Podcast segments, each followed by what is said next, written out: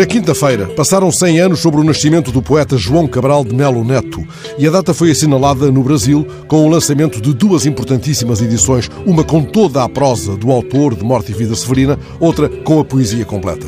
O volume com toda a prosa do pernambucano, Prémio Camões em 1990, resulta do trabalho de uma década de Sérgio Martagão e inclui valioso material inédito, incluindo uma conferência sobre a poesia brasileira escrita em 54 no Recife, mas nunca publicada, e vários textos escritos para jornais e para programas de rádio sobre outros escritores brasileiros. Quanto ao volume contendo toda a poesia de João Cabral de Melo Neto, sabe-se que deverá sair em junho, com a chancela da Alfaguara, e vale a pena chamar para ele a atenção dos editores portugueses. O coordenador da nova poesia completa de João Cabral de Melo Neto é o poeta, crítico literário, bibliógrafo e respeitado académico António Carlos Sequin, que garante uma edição renovada com 40 alterações em versos indicadas por Cabral, num caderno que ele descobriu e que nunca tinham sido consideradas.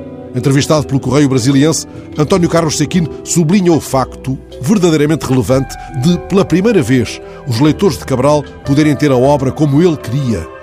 O jornal faz quatro perguntas ao académico que, há quatro décadas, estuda a obra de João Cabral de Melo Neto.